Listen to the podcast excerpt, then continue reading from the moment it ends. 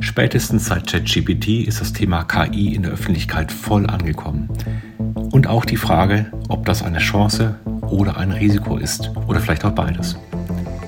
Die Europäische Union möchte Vorreiter sein, aber nicht in der Forschung, sondern in der Regulierung. Und sie hat mit dem AI Act ein Regelwerk in Arbeit, das weltweit führend die Regulierung der KI durchsetzen soll. Die Meinungen dazu sind geteilt. Die einen sehen es als eine zu schnelle Einschränkung der Möglichkeiten, die anderen sehen eine absolut notwendige Regulierung von etwas, was sonst kaum noch unter Kontrolle zu bekommen ist. Wir haben uns deswegen entschlossen, mit Matthias Spielkamp zu sprechen, dem Mitgründer und Leiter von Algorithm Watch, einer Organisation, die sich auf die Fahne geschrieben hat, genau die Themen Daten und Algorithmen in die Öffentlichkeit zu bringen und auch zu beeinflussen. Herzlich willkommen, Matthias. Schön, dass du heute da bist. Hallo. Hallo, Matthias. Schön, dass wir dich nochmal da haben dürfen. Gerne. Matthias, wie, wie heißt denn dieses Kind überhaupt, das gerade durch alle, durch alle Zeitungen geistert? Ja, auf Deutsch heißt es KI-Verordnung oder auch das ist eine Kurzfassung. Ähm, man, aber auch im Deutschen hat sich eingebürgert, dass es alle AI-Act nennen, weil das eben das, die Bezeichnung ist, hier in Europa verwendet wird dafür. Der AI Act ist eine europäische Verordnung, richtig? Ja. Die äh, tatsächlich den Umgang mit künstlichen Algorithmen, also Algorithmen von KI, von AI, regeln soll. Was steht denn da in diesem Act denn eigentlich drin? Da steht wahnsinnig viel drin. Ähm, das ist ein sehr umfangreiches Gesetzeswerk, das vor inzwischen zweieinhalb Jahren als Entwurf vorgelegt wurde, weil die, ähm, die Präsidentin der EU-Kommission, Ursula von der Leyen, bei ihrem Amtsantritt gesagt hat, man muss jetzt Regeln finden für den Umgang mit künstlicher Intelligenz. Und dann gab es viele ähm, Experten und Expertinnen, die konsultiert wurden. Und am Ende stand dann eben dieser Entwurf mit ich glaube, 84 Artikeln, also Paragraphen quasi. Und ähm, da wird versucht, eine sehr große Bandbreite zu regeln. Was man vielleicht sagen sollte zu Beginn ist, ähm, der, ähm, dieses Gesetz ist der Versuch unter einen Hut zu bringen, eine Marktregulierung und eine Produktsicherheitslogik mit Menschenrechtsschutz. Ja, also was die Kommission da versucht hat und dann am Ende eben auch die Gesetzgeber, wie es so schön heißt, weil das ja auf europäischer Ebene so ist, dass sich darüber am Ende die Kommission, das Parlament und auch die Mitgliedstaaten der Union einig werden müssen. Also die Gesetzgeber haben versucht, ähm, beides zu adressieren. Also zu sagen, wir machen ein Gesetz, mit dem der Einsatz von KI sicherer wird, aber dann eben auch Grundrechte geschützt werden. Also auch durch Sicherheit alleine können natürlich Grundrechte geschützt werden, aber es geht auch um solche Dinge wie Nichtdiskriminierung, Ungleichbehandlung äh, und dergleichen mehr. Also sehr, sehr ehrgeizig. Ja, du, hast ja schon verschiedene Aspekte ange, angesprochen auf der einen Seite haben wir ja einen, sehr großen Fortschritt, also eine Geschwindigkeit, auch mit der die Fähigkeiten von KI sich weiterentwickeln. Und auf der anderen Seite geht es ja um grundsätzliche Regelungen. Inwieweit, wenn wir vor zweieinhalb Jahren schon angefangen haben, das ist also die Zeit vor Generative AI, ja, also zumindest bevor ChatGPT auf den Markt kam, inwieweit passt denn dieses Regelwerk denn überhaupt noch zu dem, was wir heute auf dem Markt tatsächlich schon sehen?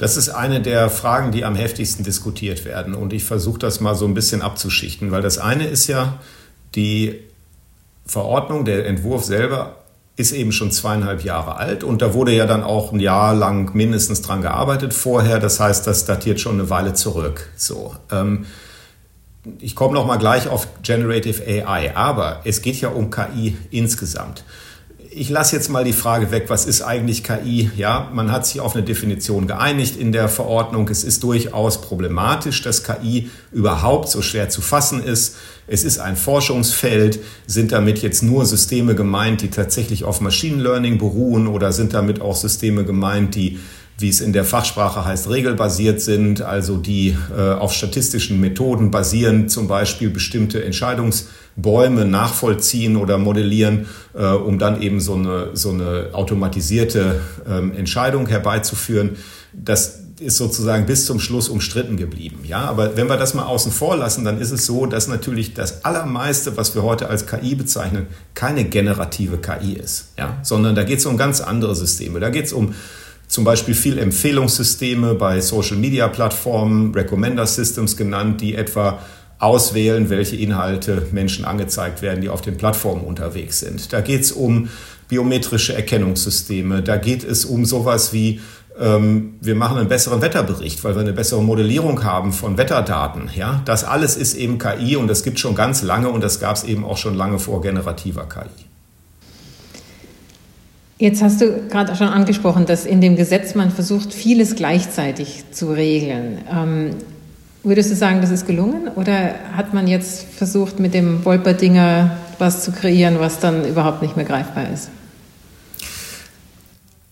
Beides. Also, ähm, es kommen jetzt diese sowohl als auch Antworten. Ich möchte aber kurz vorweg sagen, wir müssen ganz klar sagen, zurzeit, wir wissen überhaupt noch nicht, was genau in der KI-Verordnung drin steht. Was passiert ist, ist, es gab äh, diese Diskussion jetzt darüber, bei der, nachdem der Entwurf vorgelegt wird, Konsultationen gemacht wurden, öffentliche, bei, der, bei denen sich dann viele dazu geäußert haben, Unternehmen, zivilgesellschaftliche Organisationen wie wir, äh, Akademikerinnen, Akademiker. Jeder, der wollte, konnte sich dazu äußern.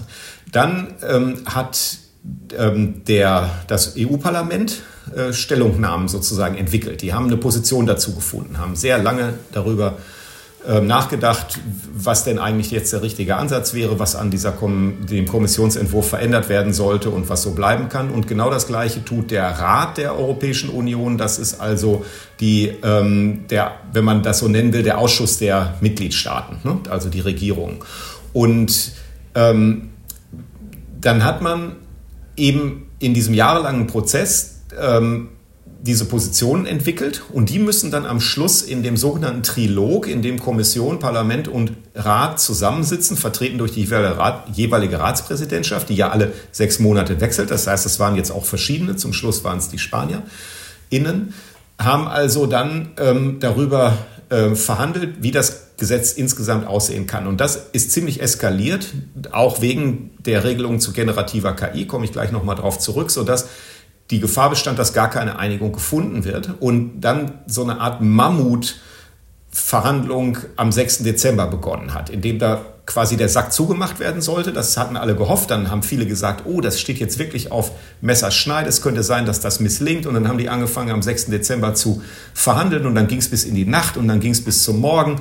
Und dann war es irgendwie 8 Uhr und dann haben sie gesagt, also jetzt können wir wirklich nicht mehr, jetzt müssen wir mal eine Unterbrechung machen und wir machen heute Abend um 6 weiter. Und dann haben sie im Laufe des Tages gesagt, ach, vielleicht ist eine Nacht schlafen doch nicht so verkehrt und dann machen wir erst am nächsten Tag weiter. Dann haben sie am nächsten Tag, am Freitag war das dann, am 8. haben sie dann angefangen wieder zu verhandeln und haben also bis mitten in die Nacht wieder verhandelt und haben dann nach Mitternacht eine Einigung bekannt gegeben. Warum erzähle ich das so ausführlich? Weil das jetzt eine politische Einigung ist. Das heißt also, das, was bis jetzt veröffentlicht ist, ist eine Pressemitteilung des Rats und eine Pressemitteilung des Parlaments. Die Pressemitteilung des Parlaments ist also super kurz, die des Rats ist ein bisschen ausführlicher. Und da steht dann jeweils drin, was die für sich als Erfolg, ähm, äh, verstehen. Ja, also der Rat geht eher immer in diese Richtung Sicherheitspolitik, äh, was sie erreicht haben, damit eben unsere Sicherheit geschützt werden kann, kann ich auch gleich nochmal kommentieren. Und das Parlament geht eher eben in Richtung äh, Schutz von solchen Dingen wie ähm, ähm, Versammlungsfreiheit, Anonymität äh, und so weiter und so fort. Ja? Aber wir wissen noch nicht, was in dem Gesetz drinstehen wird. Und tatsächlich wissen das auch die Gesetzgeber nicht, weil jetzt erst dann noch in sogenannten technischen Meetings diese genauen Formulierungen vereinbart werden. Und wer sich ein bisschen mit Gesetzen und Gesetzgebung auskennt, der weiß, am Ende zählt die exakte Formulierung von dem, was da dann zu Papier gebracht wird. Und das gibt es noch nicht. Und es wird im Moment spekuliert, dass das vielleicht so Mitte Januar fertig sein kann. Also wir reden noch auf der Ebene dieser politischen ähm, Einigung. Und jetzt komme ich endlich zu der Frage zurück. Ne? Ist das gelungen, Frauke, was, was die da sich vorgenommen haben? Und da ist es so, ähm, am Ende ist mit solchen Kompromissen natürlich jeder unzufrieden. Das heißt also, die Unternehmen sind unzufrieden, die sagen, da sind zu viele Zugeständnisse gemacht worden, das ist innovationsfeindlich, wobei ich jetzt diese Äußerung noch gar nicht so deutlich gesehen habe. Das, ich habe aber jetzt auch noch natürlich nicht alles lesen können, was dazu veröffentlicht wurde. Die Zivilgesellschaft inklusive uns sagt, wir haben da ziemliche Erfolge erzielt. Ja, zum Beispiel ein Verbot, ein grundsätzliches Verbot von biometrischer Erkennung ähm, im öffentlichen Raum, ähm, die live stattfindet. Also das kann man sich so vorstellen, in der U-Bahn ist eine Kamera und man setzt sich in die U-Bahn, wird von der Kamera aufgenommen und dann wird sofort versucht, das zum Beispiel Gesicht zu erkennen und äh, dem einer Datenbank mit einer Datenbank abzugleichen und rauszufinden, ist das jetzt ein Straftäter, der da unterwegs ist. Wir halten das für wirklich einen Riesenschritt in eine Überwachungsgesellschaft, wenn das erlaubt wäre. Deswegen haben wir hart dafür gekämpft, dass das nicht passiert. Jetzt ist das verboten worden. Grundsätzlich, aber grundsätzlich heißt eben immer, es gibt Ausnahmen. Und diese Ausnahmen sind bisher da muss ich sofort an eine Ausnahme denken. Ne? Also Bitte. Flughafen ist ja jetzt schon, man boardet in, in, in einen Flieger und äh, bei manchen Fluggesellschaften läuft das ja schon über Gesichtserkennung. Das würde doch dem eigentlich schon entsprechen, oder? Das ist schon eine sehr schwer zu beantwortende Frage, weil das dann darauf ankommt, ob man diesen Raum, in dem das stattfindet, jetzt als öffentlichen Raum oder als privaten Raum, also zum Beispiel eben der Fluggesellschaft bezeichnet und ob vielleicht durch die Vertragsbedingungen beim Ticketkauf gesagt wurde, wir stimmen dem zu, dass wir beim Borden über ein Gesichtserkennungssystem identifiziert werden. Ja, äh, da geht schon los. Ne? Da muss man dann ganz genau schauen, was ist exakt verboten und wie wird das ausgelegt und so weiter. Deswegen will ich mich da jetzt nicht so vorwagen und sagen, das ist eine Praxis, die zum Beispiel jetzt demnächst rechtswidrig sein könnte, aber es ist denkbar, dass die dann jetzt rechtswidrig wäre. Aber die Ausnahmen, an die der Gesetzgeber jetzt denkt, sind ja eher ganz offizielle Ausnahmen vom Gesetz, zum Beispiel, dass die Polizei eben doch so eine Live-Gesichtserkennung im öffentlichen Raum machen kann bei einer äh, bestimmten Liste von Straftaten, also von, von ähm, besser gesagt von Taten, äh, für deren Begehung Sie einen Straftäter oder eine Straftäterin suchen. Ja, und dann können Sie eben Ausnahmen davon machen und können das doch verwenden. Ja, und da ähm, wiederhole ich es nochmal das sind eben genau diese Details, die wir jetzt noch nicht kennen und die wir dann erst analysieren und verstehen können, wenn der genaue Gesetzestext vorliegt, wie weit die dann gehen und, ähm, und wo die Grenzen gezogen werden. Ja, also erstmal sehr spannend, wie, wie solche komplexen Prozesse ablaufen ihr als Algorithm Watch seid dort als Lobbyist letzten Endes mit, mit integriert gewesen. Wie muss ich mir das vorstellen? Weil es sind ja Themen, die hochkomplex sind. Ihr habt euch ja sehr lange schon mit der Frage beschäftigt, wo kommen diese Daten her? Können wir nachvollziehen, äh, wie der Algorithmus aufgebaut ist? Können wir Transparenz in den Algorithmus bekommen? Was war euch da besonders wichtig? Also auf die erste Frage, das ist eine der ganz großen Herausforderungen bei dieser Art von Gesetzgebung. Algorithm Watch ist ja eine ziemlich junge Organisation. Ja, also wir freuen uns natürlich immer darüber, wenn wir schon als so etabliert angesehen werden, aber uns gibt's als Initiative seit sieben Jahren und dass wir anfangen konnten, mit wirklich Geld eine Organisation aufzubauen, das haben wir vor fünf Jahren begonnen. Ja, und das heißt, da haben wir also sozusagen die erste Person mit Geld dafür bezahlen können, diese Arbeit zu machen. Das ist natürlich wirklich kurz, wenn man bedenkt, dass alleine diese KI-Verordnung ja schon drei Jahre alt ist. Ja. Und ähm, wie wir dann arbeiten, ist, wir versuchen eben zu verstehen, was da vorgeschlagen wird. Das ist ein dickes Brett, ja. Also so einen Gesetzestext zu anzuschauen und zu überlegen, was sind die was sind die Konsequenzen davon, was sind Wechselwirkungen mit anderen Gesetzen, das ist schon wirklich sehr, sehr schwierig. Und da, wo wir eben sagen, wir können da erkennen, dass wir das problematisch finden, da ähm, hast du es richtig gesagt, da arbeiten wir als Lobbyisten. Ja, also ich mag den Begriff nicht so gerne. Ich nenne uns halt immer lieber Aktivisten, weil ähm, ich finde, es muss ein Unterschied gemacht werden zu den Lobbyisten der Privatfirmen, die eben für Partikularinteressen einstehen. Und wir sagen eben von uns, dass wir eher für Gemeinwohlinteressen einstehen. Aber da kann man sich lange drüber streiten. Jedenfalls tun wir in dem Sinne was Vergleichbares. Wir gehen zu zum Beispiel Abgeordneten oder zur nationalen Regierung hier in Deutschland, zu den Ministerien, die zuständig sind für die Gesetzgebung und versuchen die davon zu überzeugen, dass ähm, eben unsere Position die richtige ist und sie dann sich für Änderungen in unserem Sinne einsetzen sollten. Und ähm, nur um dem Ganzen auch mal so eine Zahl zuzuweisen, wir haben eine Person, die wir tatsächlich schlussendlich vollständig damit befassen konnten. Also ihre 32 Stunden oder so die Woche, die die hat, hat die nur darauf verwendet, sich um die KI-Verordnung zu kümmern. Und dann kümmere ich mich noch mit drum und meine Kollegin Angela Müller, die die Schweizer Organisation leitet und unser Policy-Team, die kümmert sich auch mit drum. Und ähm, wir beide können das aber quasi nur eben mit einem ganz kleinen Teil unserer Arbeit machen. Und da versuchen wir dann eben vor allen Dingen auch über Koalitionen mit anderen zivilgesellschaftlichen Organisationen zu agieren. Das heißt, wir hatten so eine Gruppe gebildet mit äh, anderen Organisationen wie EDRI, Access Now, Article 19 und dergleichen, die sich auch für diese Fragen interessieren und haben versucht, uns mit denen dann die Arbeit zu teilen. Gibt es da bei euch jetzt äh, Möglichkeiten, auf diesen Prozess der, Prozess der technischen Ausformulierung Einfluss zu nehmen? Habt ihr Vorschläge, wie das Wording sich ändern soll, wie die Ausformulierung läuft? Oder ähm, müssen wir sogar damit rechnen, dass generative KI genommen wird, um die Gesetzestextvarianten richtig hinzubekommen? Also das letzte befürchte ich nicht, dass das gemacht wird. Da habe ich doch dann großes Vertrauen in diejenigen, die das machen, dass die äh, schon wissen, dass man da die Finger davon lassen sollte.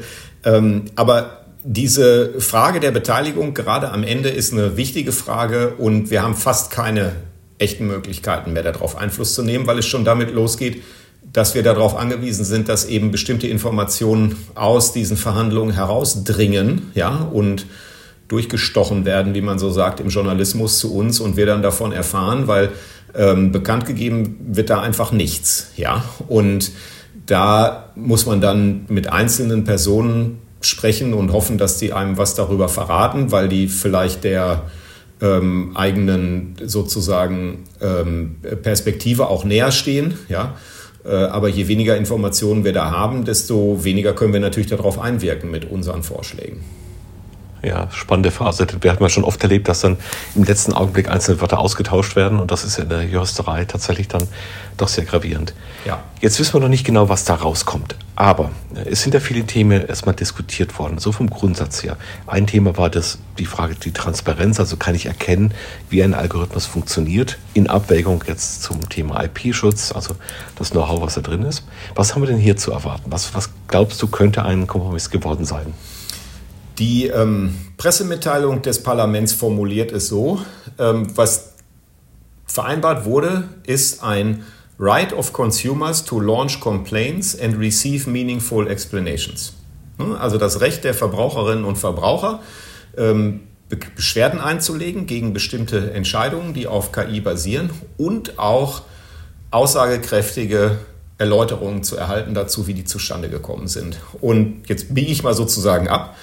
Äh, sowas steht ja in der Datenschutzgrundverordnung auch schon drin seit sehr langer Zeit und die ist seit 2018 in Kraft. Ja? Und ähm, jetzt vor einer Woche, in der genau der gleichen Woche, als auch die ähm, AI-Act-Verhandlungen dann zur, äh, sozusagen zum Höhepunkt gekommen sind, hat der Europäische Gerichtshof ein ähm, Grundsatzurteil zu diesem Artikel 22 der Datenschutzgrundverordnung verkündet, nämlich dass die ähm, das Scoring der Schufa, wenn es dafür verwendet wird, ähm, einen Kredit zu gewähren oder dergleichen ähm, und maßgeblich eine Rolle dabei spielt, dass das dann als automatisierte Entscheidung anzusehen ist. Das heißt, es hat fünf Jahre nach Inkrafttreten gedauert, bis der erste Fall vom EuGH ist, der dann nochmal wieder besser klärt, was ist denn eigentlich umfasst von zum Beispiel in dem Fall dem Recht darauf, nicht einer solchen Entscheidung unterworfen zu werden oder wenn man der Entscheidung unterworfen wird, auch Auskunftsrechte zu haben oder dergleichen mehr. Und so müssen wir uns das hier auch vorstellen. Erstmal brauchen wir den exakten Wortlaut und dann wird es auch da so sein, dass die Interpretation dann nachher, was ist denn bitte eine meaningful explanation, ähm, sehr umstritten sein wird und das wahrscheinlich erst später durch Gerichte geklärt werden wird. Und der, die KI-Verordnung die tritt ja vollumfänglich erst auch nach zwei Jahren in Kraft, nach Verkündung. Also jetzt brauchen wir den Text, dann dauert es wieder, bis sie äh, beschlossen ist, verkündet wird und von da an zwei Jahre Übergangsfrist gibt es. Da manche Sachen wie Verbote treten früher in Kraft, aber äh, insgesamt wirklich alles in Kraft tritt erst zwei Jahre danach und dann kann man eigentlich auch erst die ersten Rechtsstreitigkeiten anfangen. Ja, sehr schön. Ein zweites Thema war ja die Kennzeichnungspflicht von KI-generierten Inhalten. Das scheint ja erstmal sehr plausibel zu sein. Also hat das ein ChatGPT geschrieben oder eben nicht. Nur auf den zweiten Blick fällt mir auf zum Beispiel, dass ich selber, wenn ich ein Foto mit Lightroom oder Adobe Photoshop bearbeite, hier ständig KI-Tools anwende, um ein Objekt auszuwählen. Also wo, wo müssen wir uns da die Grenzen vorstellen? Ist so etwas umsetzbar oder haben wir am Ende diese äh, Cookie-Buttons, die wir alle wegklicken und dann doch wieder nicht sinnvoll einsetzen? Ich habe keine befriedigende Antwort darauf. Das sage ich ganz offen. Das ist auch einer der Punkte, bei denen ich immer sehr zurückhaltend war, weil ich das ähnlich sehe, wie du das jetzt gerade ausgedrückt hast. Die Grenze ist extrem schwer zu ziehen. Und ähm, wenn man jetzt auch vor allen Dingen manipulieren möchte, dann wird man etwa auch Möglichkeiten finden, solche Dinge wie Wasserzeichen oder ähnliches zu entfernen, ja, technisch gesehen. Ähm, das heißt, ich verspreche mir nicht allzu viel davon.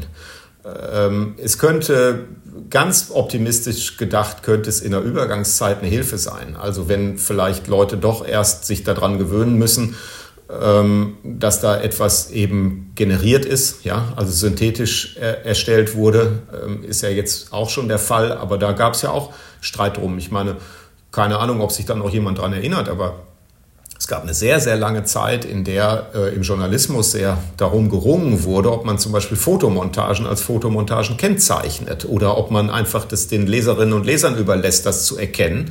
Und da haben sich am Ende unterschiedliche Publikationen auch unterschiedliche Auflagen selber gemacht. Ne? Und gesetzlich ist da, soweit ich weiß, gar nichts geregelt in dem Sinne, Außer dass man jetzt, wenn man zum Beispiel ein Bild veröffentlichen würde, das einen verleumderischen Effekt hätte, weil man irgendeine Montage macht, ne, dass das dann unter diesen Tatbestand der äh, Verleumdung, üble Nachrede oder so fallen würde. Aber ja, also ich selber verspreche mir davon auch nicht wahnsinnig viel.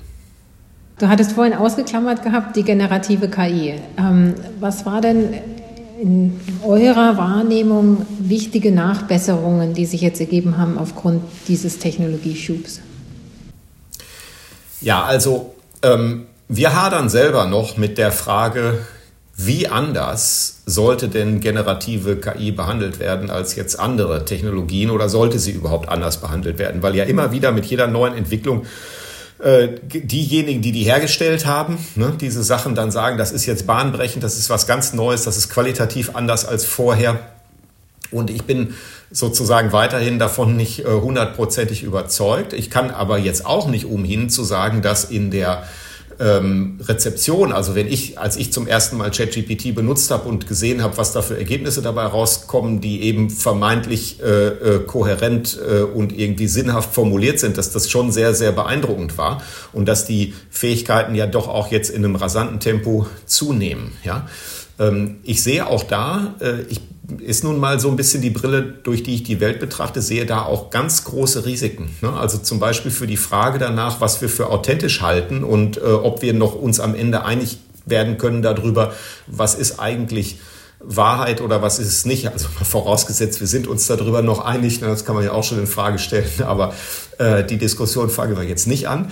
Ähm, und da sehe ich schon auch große Risiken. Ich sehe ganz klar natürlich auch die äh, die, die, die äh, Möglichkeiten, die das, die das mit sich bringt. Ne? Unbedingt. Ich will da überhaupt nicht als jemand dastehen, der sagt, das ist alles immer nur gefährlich. Darum geht's nicht. Aber wir wollen ja uns dafür einsetzen, dass wir die Möglichkeiten nutzen können ohne ähm, und, und gleichzeitig die Risiken beschränken. So, also das jetzt mal vorausgeschickt, waren wir dann ja eben der Ansicht, dass man sinnvolle Regulierung machen kann, solcher, ähm, solcher Entwicklungen, ohne die Technologie selber zu verbieten oder die Entwicklung abzuschneiden. Und da haben wir uns fokussiert eben auf solche Dinge wie ähm, ähm, Sorgfaltspflichten, also was müssen die Unternehmen, die sowas herstellen, was müssen die beherzigen, um zum Beispiel gute Systeme zu entwickeln, was müssen sie tun, um die selber auf Risiken zu kontrollieren. Also wir haben ja gerade so ein Experiment gemacht und haben uns angeschaut, welche Antworten Bing Chat, das auf ChatGPT basiert, gibt, wenn man ihm Fragen stellt, ihm, ihr, ne, ähm, Fragen stellt zu den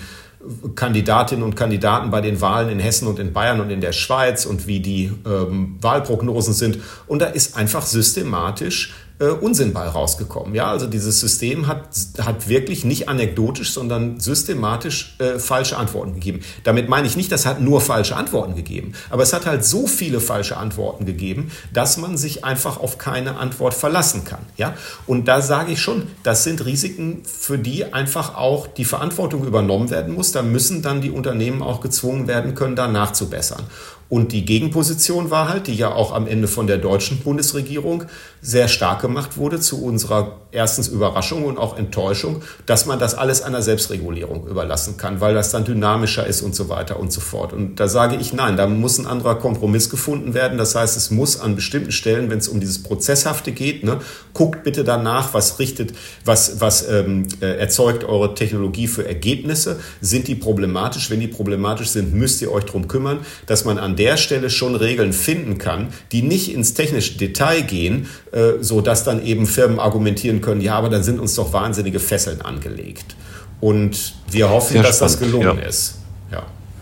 Ja, wir, wir haben das ja als Stand der Technik in ganz vielen Bereichen. Also wer ein Fahrzeug auf die Straße bringt, das nennt sich dann Homologation oder auch Crashtests, äh, Anforderungen und so weiter, der muss dafür sorgen, in Deutschland, in Europa, dass er den Regeln entspricht. In Amerika ist es eine Selbstregulierung. Das heißt also, der Cybertruck von, von Tesla zum Beispiel wird in Amerika einfach von Tesla selber zugelassen und hätte in Deutschland keine Chance aktuell auf eine Zulassung.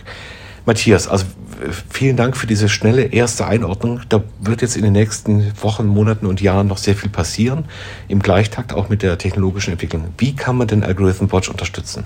Oh, das ist eine ganz tolle Frage. Früher mussten wir dann immer sagen, na ja, also abonniert unser Newsletter und verteilt unsere Inhalte vielleicht bei Social Media. Aber wir haben jetzt eine Fördermitgliedschaft. Das heißt, äh, wer auf unsere Seite geht und mal nachschaut, der findet also ganz oben unter Spenden oder vielleicht heißt es sogar schon Fördermitgliedschaft, haben wir ganz neu eingeführt, findet jedenfalls Informationen dazu, äh, wie man bei uns Fördermitglied werden kann. Und da würden wir uns wahnsinnig drüber freuen, weil wir tatsächlich jetzt in den nächsten Jahren mehr, äh, also weg, wegkommen wollen von der Finanzierung durch private Stiftungen. Nicht, weil wir die nicht mögen, das ist ganz toll, dass die uns Geld geben, aber wir wären halt schon sehr viel unabhängiger, wenn uns einzelne Personen eben unterstützen würden und davon viele. Und insofern, also kleiner Werbeblock von meiner Seite hier, das wäre natürlich ganz großartig, wenn das jemand von den Hörerinnen und Hörern täte.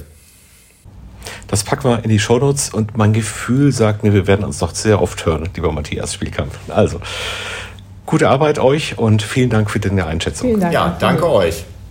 Bis bald. Ciao. Tschüss.